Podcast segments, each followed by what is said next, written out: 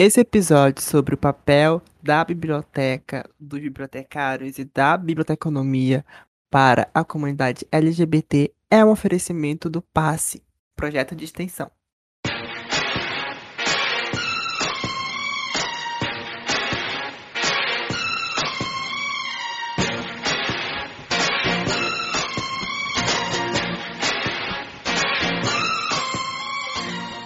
Oi, gente, sejam bem-vindos ao BiblioQ, o seu podcast sobre biblioteconomia e ciência da informação. Eu sou Matheus, como todo mundo já me conhece. Eu sou um menino alto, magro, com cabelos cacheados e muito espontâneo, e às vezes um pouco comunicativo até demais. E hoje o episódio está super mais colorido do que antes, não é claro? Olá, ouvintes, aqui quem fala é o Carlos. Eu sou também um pouquinho alto, branco, com cabelos curtos, mais cacheados e usando. Eu sou Dark, né, Matheus? Eu sou Dark, eu gosto de roupa preta. E vamos começar hoje sobre o papel da, da biblioteconomia para a comunidade LGBTQIA. Estamos com dois convidados da comunidade para a gente conversar um pouco a respeito. Isso aí, o nosso primeiro convidado é o Nonato Ribeiro. Ele é doutor em Ciência da Informação pela Universidade Federal da Paraíba mestre em Ciência da Informação, também pela UFPB, escreveu o artigo intitulado Presença da temática LGBTQIA+, nos catálogos de bibliotecas da IFES no Ceará. Olá, Nonato, seja muito bem-vindo. Oi, Nonato, bem-vindo. Olá, olá, Carlos, olá, Matheus. É um prazer estar falando olá. com vocês. É, eu sou branco, gordo, tenho 1,72m, cabelos e olhos castanhos e hoje estou vestindo. Tô todo de vermelho, vermelho PT mesmo. sou casado, hoje eu trabalho na, na Biblioteca Central do campus do PC, da Universidade Federal do Ceará. Né? Trabalho no setor de referência dessa Biblioteca Central e atuo principalmente com mini cursos, orientações à pesquisa, desenvolvimento de treinamentos para a comunidade acadêmica. E dentre os meus interesses na ciência da informação, a partir do doutorado, eu tenho investigado um pouco né, sobre a diversidade sexual como temática, né, para a diversidade sexual como temática, seja como para esse grupo social, né, enquanto usuários, e também como essa temática está presente nas nossas bibliotecas. É uma temática que eu gosto muito, né, queria parabenizar também o, o podcast por levantar né, essa discussão. Ah, a gente que agradece. O segundo convidado é o André Oliver, estudante de mestrado de Ciência e Informação na Universidade Federal de Santa Catarina. É, é formado em Biblioteconomia pela Universidade Federal do Amazonas e possui um perfil no Instagram na qual dissemina informações para o público LGBTQIA+. É maravilhoso, gente, o perfil dele. Olá, André, tudo bem? Oi, tudo bem? É um prazer estar aqui com vocês. Bem, é, eu sou um, homem cisgênero, branco, cabelo preto grande, assim, na altura do ombro. Eu uso óculos de grau e, e redondinho. É, uso barba. Tô vestido hoje com uma camisa rosa do Dick Vigarista. E eu sou gay, né? Claro, principalmente isso, tem que falar. Então, falando um pouco para onde como eu cheguei né, no meu Instagram, a partir de 2018, 2019, eu comecei a, a buscar informações sobre a população LGBT+, comecei a me desconstruir, entender todas essas questões de, de preconceito e tudo mais, porque mesmo eu sendo um homem gay, eu também reproduzia preconceitos, então a partir do momento que eu comecei a entender como funcionava essas coisas, eu passei a, a buscar me desconstruir e procurar fazer algo a respeito disso. Então comecei a, a inserir a pesquisas acadêmicas, né? Primeiro no primeiro momento na especialização. E aí depois eu comecei a pensar no meu Instagram como uma forma de é, trazer para mais pessoas, porque é, eu acho importante a gente debater em todos os espaços, não só na academia, mas também na sociedade no geral, onde a gente estiver, né? É, inclusive também parabenizo vocês por trazerem esse tema aqui é, em discussão, acho muito importante. Ai, que tudo, a gente. Nossa, teu Instagram é muito bom. Nossa, e é muito famoso, tem muita gente, tem mais de 10 mil é. pessoas te seguindo. Obrigado. Divulga aí o arroba, divulga o arroba. Que é, fala os aí. Nossos ouvintes, os nossos ouvintes seguem mesmo, viu? o meu arroba é arroba 1 underline Oliver. Número 1, 1 mesmo em 1 underline Oliver. Ok. Perfeito.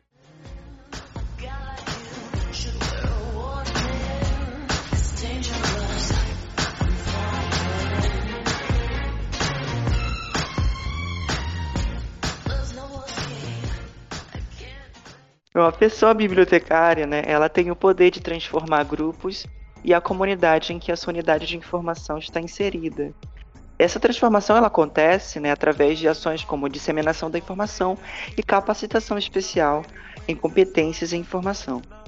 Essas ações elas podem transformar realidades, né, já que qualificam o usuário a tomadas de decisões, sejam benéficas a ele e também para a sociedade. É isso mesmo. E para os ouvintes que não sabem o que é competência da informação, eu sugiro que você dê uma olhadinha lá no episódio do Passe 3. Para ouvintes que estão ansiosos para ouvir logo esse episódio, eu vou dar uma resumidinha e uns conceitos básicos. A competência de informação é um conjunto de habilidades e conhecimentos que dão aptidão ao indivíduo de localizar, avaliar e utilizar a informação com é, eficácia. E quem disse isso não sou eu, é o ALA 2010. Pois é, né? E a competência em informação ela deveria ser um direito universal de todos os cidadãos né, deveria ser incluídos na aquisição de conhecimento. Mas, infelizmente, ainda existem muitos grupos marginalizados que nem sempre têm direito a essas competências, ou mesmo espaço dentro da unidade de informação. Sim, Matheus, e um exemplo de grupo marginalizado são os LGBTs, que, que é o tema do episódio de hoje, né? A conversa vai se resumir isso, a gente vai falar um pouco com nossos, com, com nossos convidados como, como lidar fazendo parte de uma uma comunidade marginalizada pela sociedade e qual é o papel da biblioteca e qual a importância dos bibliotecários para esse cenário e combater esses preconceitos. Que é onde a gente vive, né, numa sociedade com diversos preconceitos estruturados. Preconceitos esses que são enraizados, né, e que podem ser combatidos de forma saudável. E a biblioteca ela possui capacidade de guiar nesse processo de desconstrução. Então, como lidar com uma comunidade que é marginalizada e discriminada? Eu abro para os nossos convidados falarem um pouco sobre suas experiências e falar um pouco sobre preconceito e como que a biblioteca ela pode combater isso. Eu costumo falar que a resistência né, e sobreviver está no nosso sangue colorido, né? É, eu acho que apesar do avanço do conservadorismo que nós temos vivido hoje no mundo, né, do fascismo escancarado assim na nossa sociedade, nas nossas instituições mesmo, nas nossas organizações públicas, nós temos um histórico de resistência, de sobrevivência. Né? Eu sou muito fã de quadrinhos né? e sou muito fã dos X-Men. E eu vejo muitas analogias. eu vejo muitas analogias assim nas histórias que são desenvolvidas, né, dos X-Men, né, que eles é um, é um grupo lá que tem o, o ódio direcionado para eles, né, o ódio da raça humana, né, por eles serem considerados uma ameaça, então eles recebem esse ódio de determinada parcela da população, né, que são os mutantes. Tá? Então, só que mesmo assim, né, é impossível parar a, a, evolução, né? Os mutantes são considerados a próxima escala evolutiva, né, do Homo sapiens para o Homo superior, tá? E trazendo é, para a nossa temática, né, eu acho que os avanços que nós conseguimos não foi à toa, tá? Apesar de, de cara feia, né? Apesar de, de é, alguns contramovimentos, a sociedade vai continuar avançando. Tá? A gente sobreviveu ao Holocausto que Hitler propôs, né, implantou lá na Alemanha. Uhum. Os gays eram marcados com triângulo rosa, as lésbicas eram marcadas com triângulo preto nos campos de concentração. Sobrevivemos à, à, à caça né, que, que a Igreja Católica Ocidental ela, é, instituía lá na Idade Média. Aqui no Brasil a gente sobreviveu à ditadura, né, a caça que as polícias é, e que o militarismo fazia, né, contra os gays, contra os locais que é, as pessoas LGBTQIA mais estavam. E a, a, na realidade aqui no Brasil, na ditadura, mesmo com tudo isso, né, foi na ditadura que a gente começou a organizar os nossos movimentos de luta, tá? na esteira do que vem acontecendo no mundo todo, né, do, inclusive do movimento feminista também. Tá? Então, acho que a gente também vai sobreviver ao, ao, que nós a essa onda de conservadorismo que estamos vendo hoje no mundo. Tá? É, que além de toda a homofobia que o próprio presidente, né, seus cúmplices, seus dementadores propagam, né, é, e querendo também arraigar nas instituições, né, essas pessoas é, conservadoras, né, é, nós temos hoje um, um, Ministério dos Direitos Humanos que, na realidade, está ali para silenciar né, a agenda do, do, grupo LGBTQIA, e também desativar os orçamentos que, que, o Ministério recebe para implantar as políticas públicas voltadas para esse público, é, não é utilizado, né? Porque eles querem realmente silenciar essa pauta, tá?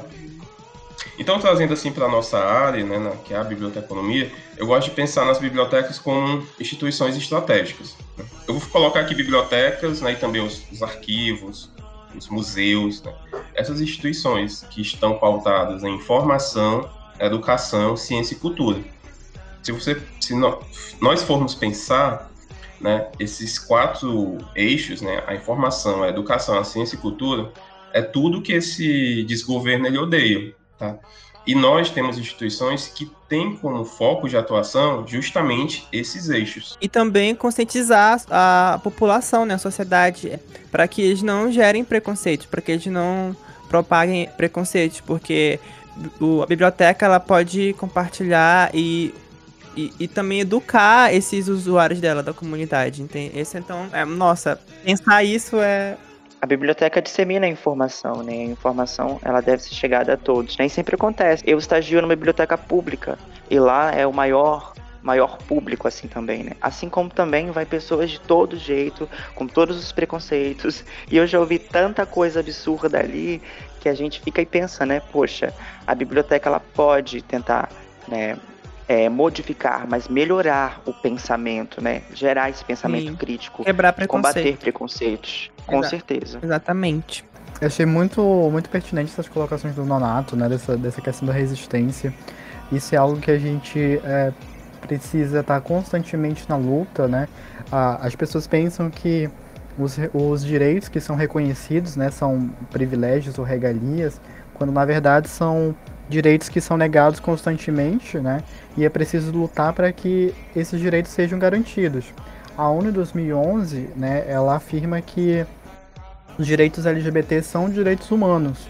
E isso ela vai fazer depois de várias outras instâncias ao redor do mundo já terem reconhecido, né? Apesar de que é uma, é, não acontece porque as instituições simplesmente decidem. É uma questão que a sociedade civil organizada ela, ela pressiona, né? E aí o, as instituições finalmente é, fazem algo. Exemplo disso é aqui no país, onde a gente já tem o, o casamento afetivo legalizado pelo Supremo Tribunal Federal. Temos também o, o crime de LGBTfobia, né, que também foi equiparado à lei de racismo.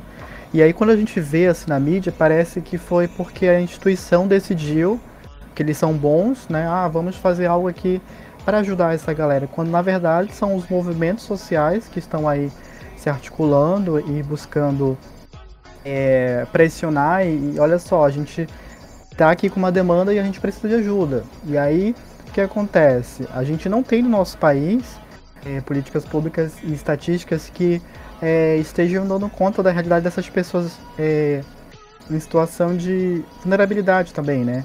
E aí a gente vê, por exemplo, a ANTRA, que é a Associação Nacional de Transsexuais Travestis, que trazem relatórios anuais, né, dossiê. Inclusive, ano passado é, ocorreram 175 mortes de pessoas trans no Brasil.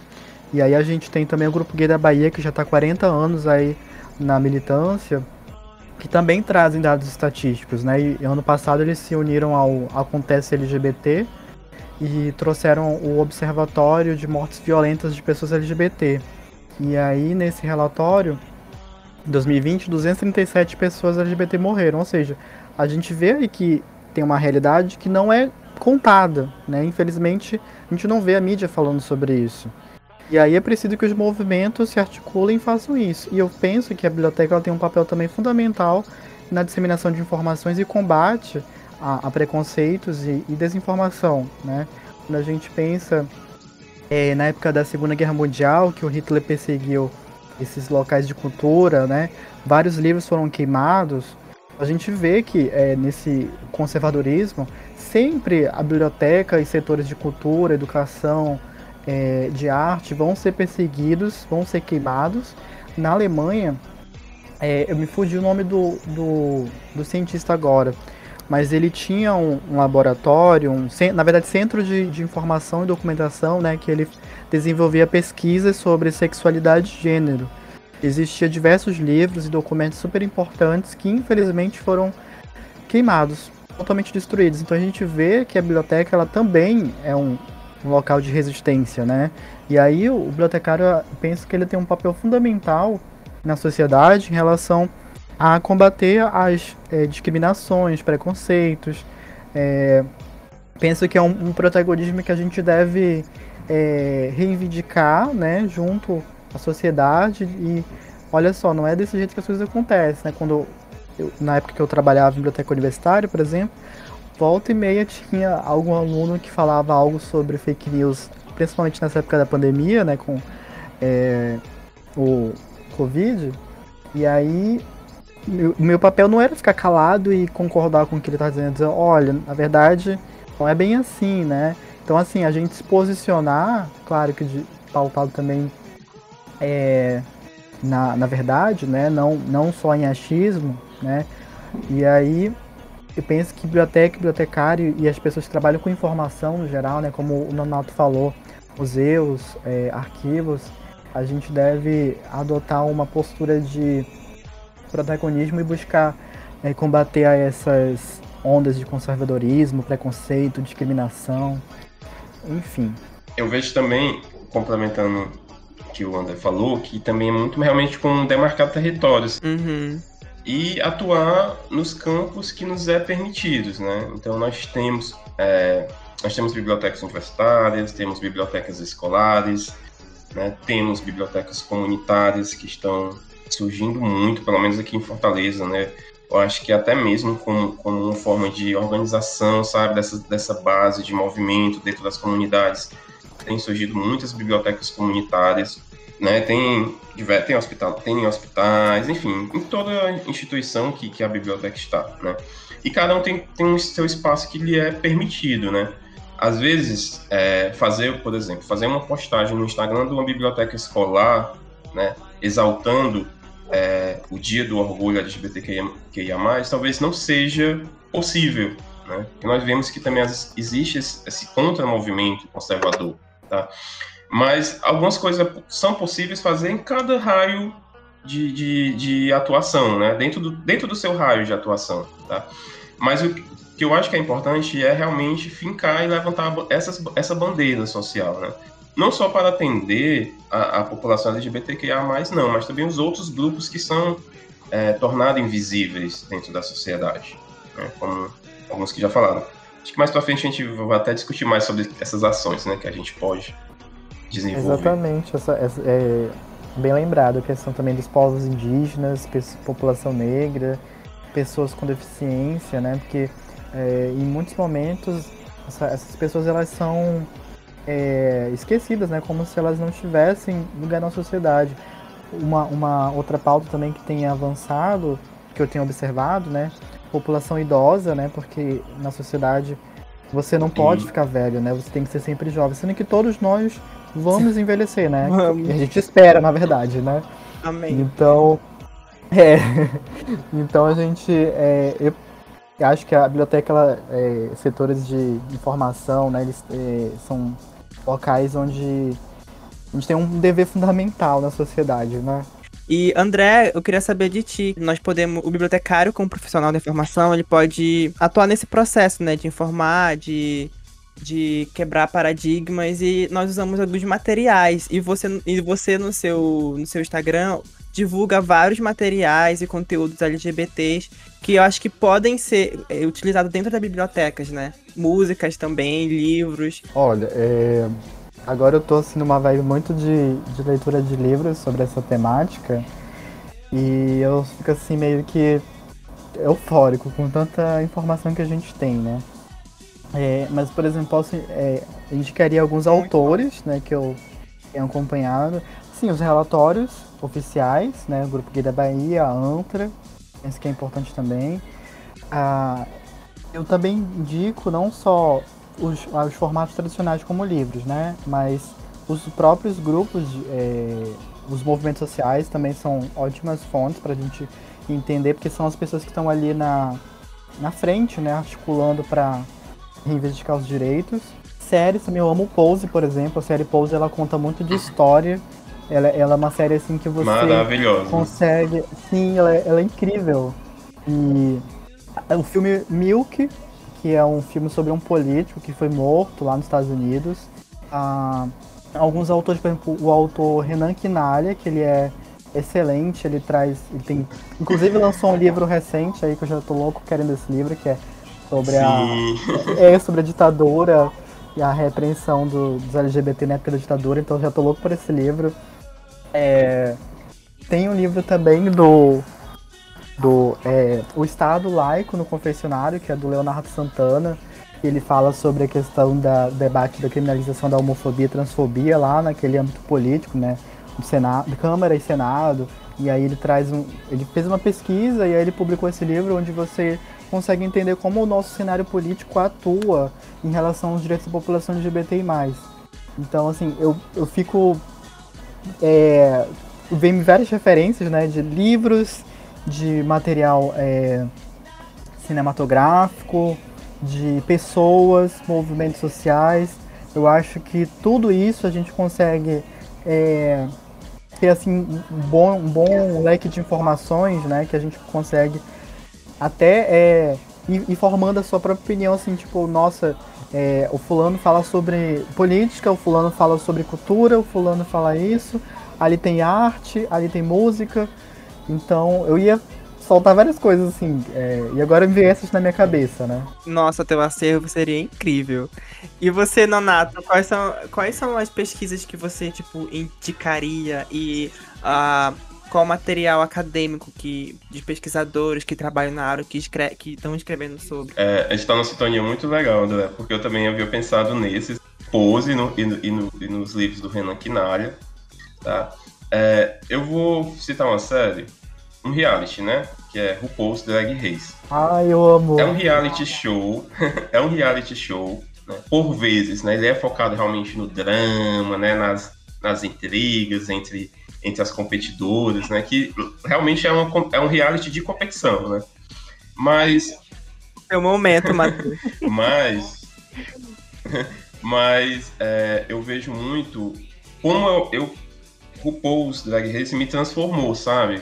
é, sobre alguns preconceitos que eu tinha, né? Quando eu comecei a assistir RuPaul's, eu acho que em 2017, 2016, eu comecei a assistir as primeiras temporadas, né, é, já como um homem que se afirmava como gay, né, mas que tinha vários preconceitos contra pessoas afeminadas, contra travestis, contra pessoas trans. E assistindo RuPaul's, eu pude mudar o meu olhar para essas pessoas né? Que além de todo o drama que existe na série, né, mas ele, ele conta a história daquelas competidoras, né, daquelas personagens, né? E com isso a gente vai se aproximando mais, né, de várias é, de várias realidades que existe dentro do grupo LGBTQIA+. Não à toa, né, existe todas essas letras e todas as e ainda existe o mais no final, né, que é para representar todas essas identidades e todas essas histórias de vida, né, que são diversas, assim, né? Além de, de poder compreender melhor, né, é, as afeminadas, as travestis, as pessoas trans, né, eu também pude refletir sobre algumas coisas, né, com, é, com respeito a, a AIDS, né, com respeito ao uso de drogas dentro da comunidade, né, é, com respeito ao casamento, né, então traz algumas reflexões bem bacanas. E além de ser divertidíssimo, né? A competição, acompanhar todo, tudo aquilo que acontece lá, os plots, os plots e tal. É bem Nossa, divertido. Eu adoro. muito. É... Eu sou muito fã. Então, é... também eu tinha é... notado pose, né, para indicar, né? Principalmente, além de tudo que o André falou, né, eu queria destacar a questão da representatividade das é, travestis e pessoas trans negras e latinas dentro da comunidade. Né? A série ela é protagonizada né, por pessoas latinas e negras, né, pessoas LGBTQIA+, latinas e negras, e mostrando como é, eles resistiram né, dentro daquele cenário e como eles criaram né, várias é, manifestações culturais, artísticas dentro do, da, dos seus guetos, né, dentro dos balls. Eu acho muito bacana. Além de retratar também a questão da epidemia da, da AIDS, né, do HIV, lá na, na, naquelas, naquele cenário. Tem três temporadas, gente. Assistam, tá? Ainda seguindo também é, sobre, sobre dentro desse grupo né, de pessoas trans, travestis e drag queens, eu queria indicar um grupo, caso eles têm Instagram, né, um grupo teatral aqui, um grupo artístico, né, é, aqui de Fortaleza, que é As Travestidas, tá? Se vocês puderem seguir. É, ele é um grupo liderado pelo Silvério Pereira, né? Que tem feito algumas novelas, tá? E, e, ele criou esse grupo, né? Justamente para tentar é, dar voz, né? Para, para pessoas trans, travestis e drag queens aqui da cidade de Fortaleza, né? Então tem atrizes, tem cantoras, né? É, tem comediantes, tem big girls, tá? É, é, bem bacana vocês seguirem o trabalho delas, né? Quando, tudo, quando a pandemia acabar, eles já estavam fazendo algumas turnês nacionais, né? Pelo sul, pelo sudeste, tá? É, de vez em quando está rolando algumas lives no YouTube. Pronto, eles têm. É, acredito que quando a pandemia é, acabar, né, eles vão retomar as turnês. Eles estavam, já estavam fazendo algumas turnês nacionais, né? Já fizeram algumas apresentações no sul, no sudeste, né? E vão retomar de onde eles pararam, tá? Então sigam lá no Instagram, procurem As Travestidas. com certeza. Eu, eu, fiz doutorado no programa de pós-graduação em Ciência da Informação da UFPB, né? E eu estudei as políticas públicas que são desenvolvidas no, nos estados, né? E no governo federal para as pessoas LGBTQIA+, né? Fiz um panorama né, da situação que estava até 2019, tá? com respeito à existência né, de coordenadorias é, dentro dos governos estaduais e do governo federal para pessoas LGBTQIA+, desenvolvi, fiz todo um resgate do movimento LGBTQIA+, tá? É, também fiz um, um, uma pesquisa bibliográfica sobre a presença da temática dentro da como ela tem se desenvolvido, tá? é, eu pude perceber que em 2016, quando eu comecei o doutorado, eu identifiquei dentro da BRAPS, né, que é a base de dados de, de artigos de periódicos nacionais da ciência da informação, existia somente um artigo né, que trabalhava com a temática da diversidade sexual dentro da ciência da informação. Que triste. Né? Apesar de que depois eu até identifiquei mais um, até o ano de 2016, né? Só que ele não estava na BRAPS na época da pesquisa, mas depois, então seriam dois.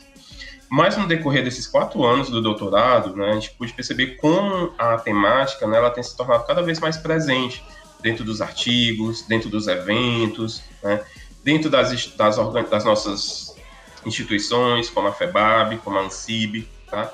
Então, vocês vão poder conhecer um pouco desse panorama. É, a tese ela está no repositório da UFC, né, aqui do meu trabalho, e também lá da, da própria UFPB, tá bom? E um dos resultados da tese ela está disponível no LTI, no Laboratório de Tecnologias Intelectuais, que é da UFPB, em que eu apresento toda a produção né, acadêmica em ciência da informação, artigos, teses, dissertações, sobre a temática da diversidade sexual. É tudo. Bom? Tem aqui para ver. Tem um, um, um, um instituto, Instituto Brasileiro de Diversidade Sexual, não sei se vocês conhecem, que lá é possível resgatar é, o jornal Lampião da Esquina, que foi o, um, é um jornal histórico aí da nossa comunidade, que vale muito a pena você dar uma verificada. E também, claro, não dá para não citar a Rita Van Hunt, né, que tem o, no canal no YouTube Tempero Drag, que ali, ali tem diversas, é, é, é, muito, é muito rico ali de informação. É, e no selo Niota, que é uma é um, editora, né, tem um, um, livro lá do Invisível ao Visível, que é sobre a população LGBTI+, na ciência da informação, foi publicado, eu acho que em 2019, 2020, não, não me recordo quando foi publicado, mas no seu Miota tem lá para download. E Pimenta Cultural tem o Transliteracy, né, que é competência e informação voltada às pessoas trans. Então, assim, a gente tem muitas é, referências que a gente pode estar utilizando, né, e algumas gratuitas.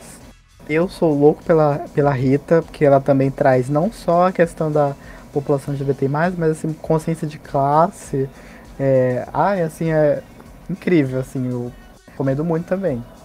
Dentro do, do, do Instagram, gente, é, sigam o perfil institucional do grupo da FEBAB, né, o grupo de trabalho de diversidade de gênero, tá? É, nós temos visto como as nossas instituições também têm abraçado essa causa, né? Eu, eu acho muito bacana como a FEBAB, mesmo nesse, nesse avanço do, do, do, conservadorismo que nós vivemos, a FEBAB ela se posicionou bastante, né? Justamente isso é uma forma como nós podemos atuar, né? Que é se posicionando frente ao que está acontecendo. E ela criou vários GTs né, para atender essas populações, nessas minorias sociais. Né, e um deles foi de diversidade de gênero. Tá? Vocês podem seguir.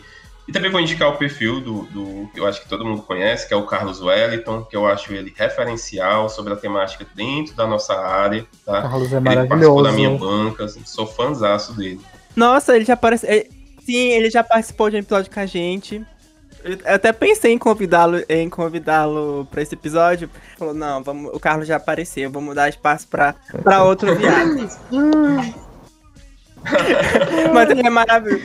Um beijo, Mas ele é muito maravilhoso, ele é maravilhoso. Inclusive, ele tava até indicando, um, ele postou hoje um, um livro que eu achei muito interessante, que é Fonte de Informação da Cultura Drag Queen, que é do, do autor José Roberto da Silva Júnior. É, então, bom, Ah, já vou. então vamos dar lá dar uma conferida. É, sobre os filmes da cultura pop, eu ia indicar Sense8, mas eu achei muito pesado, então não sei, gente. Por que, pesado? Extremamente LGBTQI, sensiente. Nossa, olha. mas é muito bom. Pesado. É muito bom. E também, Conexões. Sim, e também outra série que tá bombando agora, que é o Sex Education, né? Que, tipo, ele trata sobre. Ele, ele dá muita representatividade também pra comunidade. Lá a gente tem pessoas. Tem pessoas trans, tem pessoas bis, tem, tem, pe- tem homens gays, tem mulheres, mulheres lésbicas. É- Nossa, é muito. Não binários, binários. E, e é muito bom como eles falam, eles falam de sexo e sem aquele tabu, entende? E é muito, é muito importante porque a série tá trazendo agora, porque é, sexo pra, pra comunidade, né, era um, é um tabu pra sociedade. Era, sei lá, tratavam os membros da comunidade como se fossem doentes e, enfim. Como o Nato explicou ainda há pouco sobre. sobre é, e a série trata sobre sexo de uma forma muito divertida e é o que é, né? Ah, eu, ia- eu ia indicar o Post Drag Race, né? Como já foi indicado. Além de ser muito fã, também queria falar que foi uma, uma série, uma, um reality que me desconstruiu muito também em relação a isso. É, por mais que tenham muitos dramas, né? Mas o drama é importante, porque sempre tem. a gente devia falar um pouco sobre também, mas é, um outro sobre a, as rivalidades que existem na comunidade também, né? A gente, dessas, essas e milhões de letras que tem, sempre acaba tendo. E aí a gente tem que conversar muito ainda sobre isso, sobre esse assunto, né? Vamos nos unir um pouco, por favor. Então, essa questão da rivalidade eu acho bem interessante. Porque assim, a, é, a gente, desde quando a gente nasce, a gente é posto em caixinhas e a sociedade ela vai é, o tempo todo moldando quem nós devemos ser, né? E aí tem, as, tem a família, primeiro momento, tem a escola. Se você for para alguma, alguma igreja, também tem isso. Então, ou seja, a gente passa a vida inteira sendo moldado para ser de um jeito que a gente não, não iria ser se a gente tivesse mais liberdade, né, de ser quem nós somos. E aí isso acaba sendo refletido depois na própria comunidade. Por quê? Porque as pessoas elas reproduzem o que elas aprenderam. né? Então quando você vê que, como eu falei pra vocês, é, há uns anos atrás, mesmo sendo gay, eu reproduzia preconceitos, né? Eu fui tão enquadrado nessa caixinha de, de hétero- do cisgênero e heterossexual que é, quando eu via, por exemplo, um afeminado, eu fazia piadinha, né?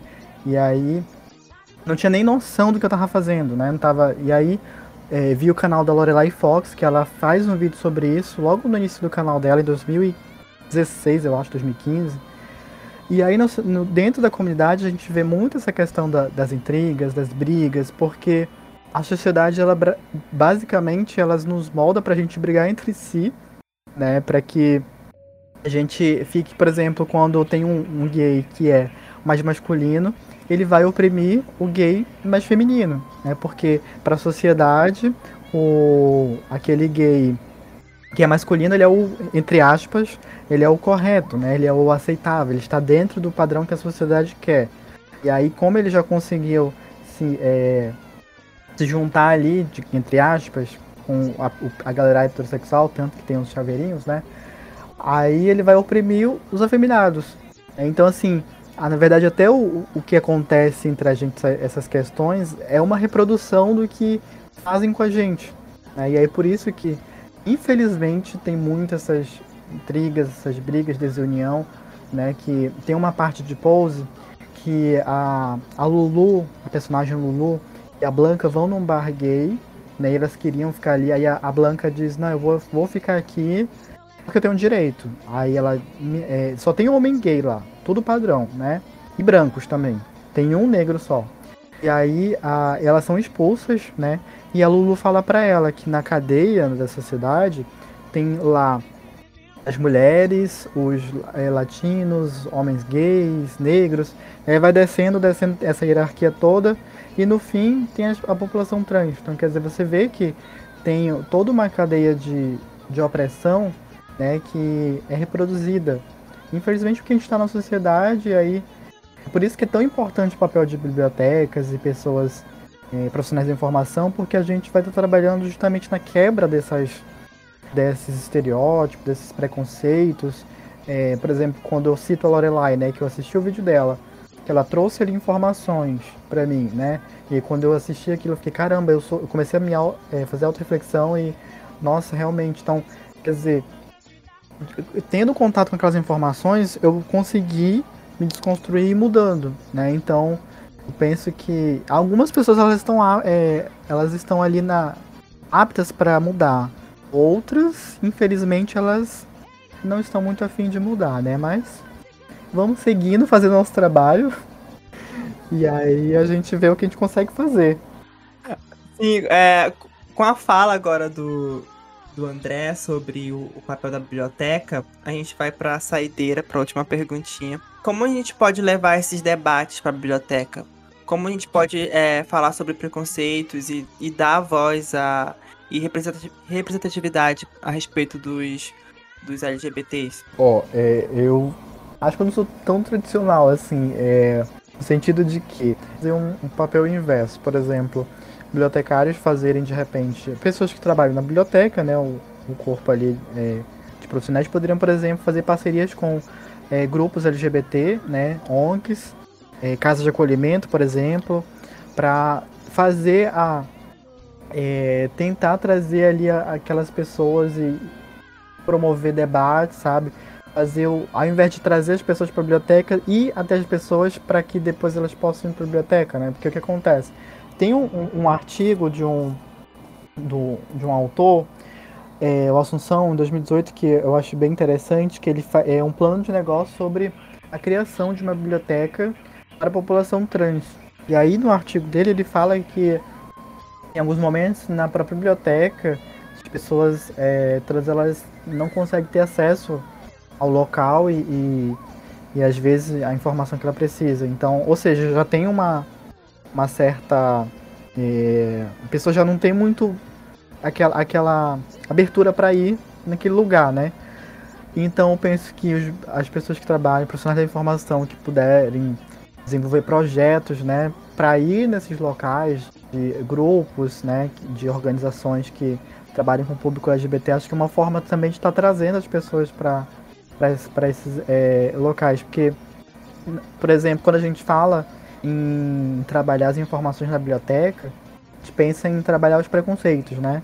E quando a gente pensa, eu acredito assim, quando a gente vai, por exemplo, para esses grupos, é, vamos supor, uma casa de acolhimento, né? Aquelas pessoas estão ali que foram expulsas de casa, então elas vivem naquela casa, e aí, claro que a, a, a instituição, a casa, ela precisa se manter, né? Então, preciso de que firmar parcerias com buscar parcerias com, de repente, o Estado, de repente com empresas privadas, né? E aí, penso que o bibliotecário ele pode também ajudar na, nessas informações, né?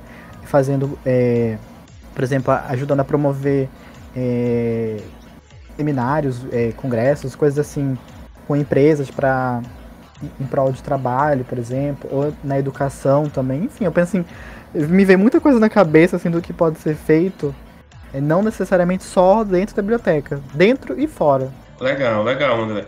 É, quando tu começou a falar, né, eu lembrei de, de algo que eu acho necessário, que seria também um, um, um, ponto de partida, né, que seria formar as nossas equipes nas bibliotecas, sabe?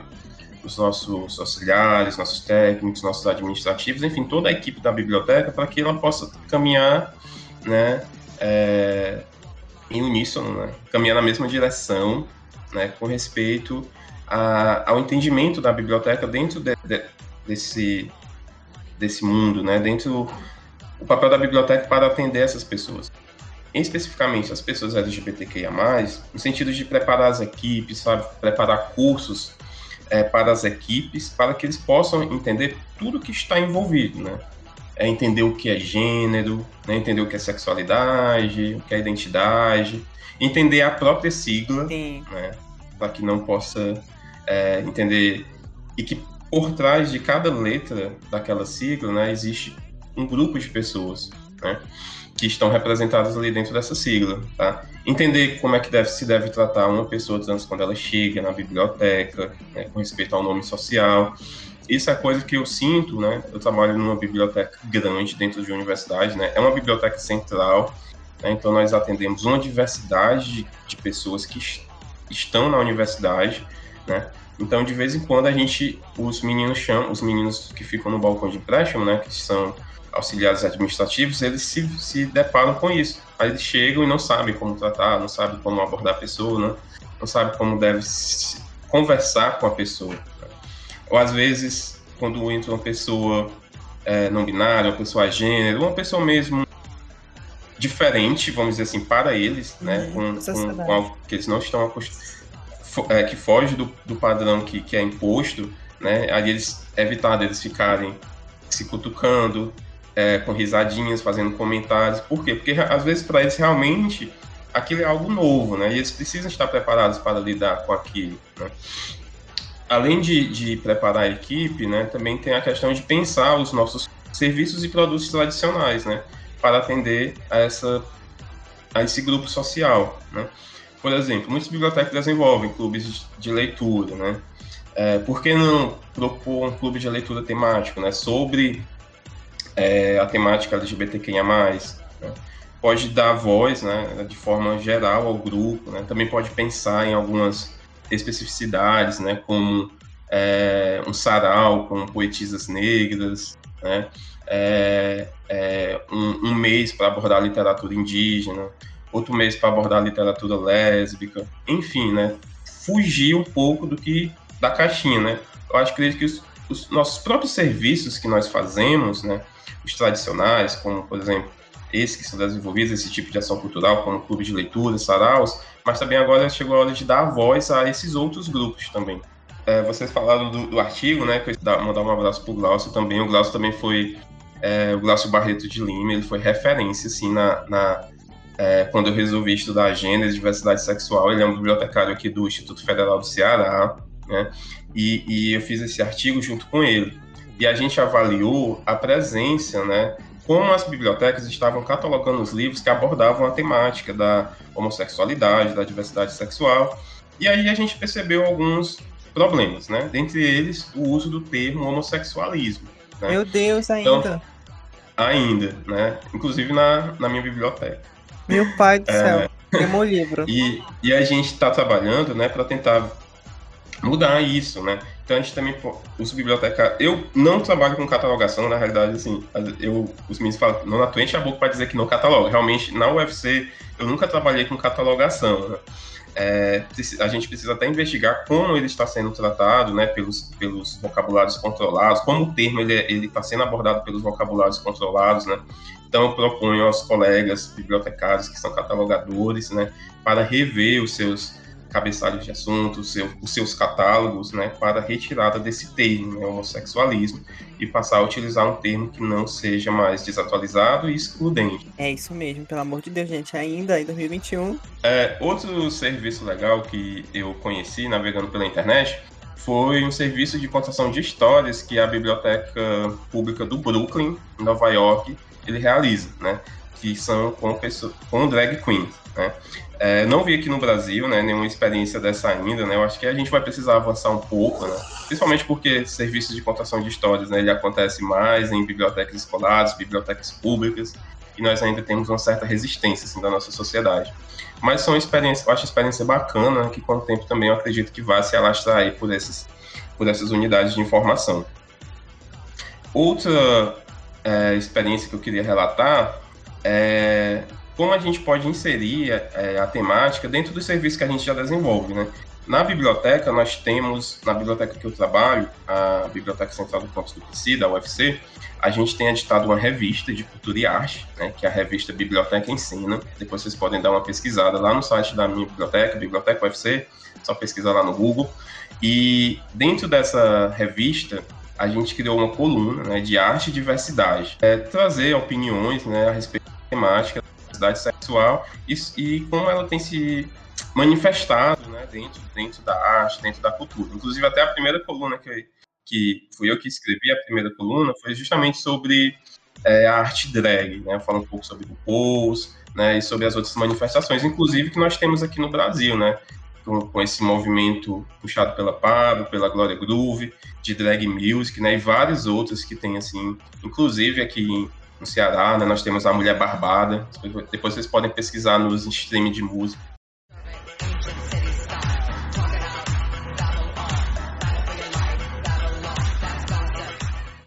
Quem chegou no fim do episódio, eu só quero agradecer a vocês por aceitarem o convite.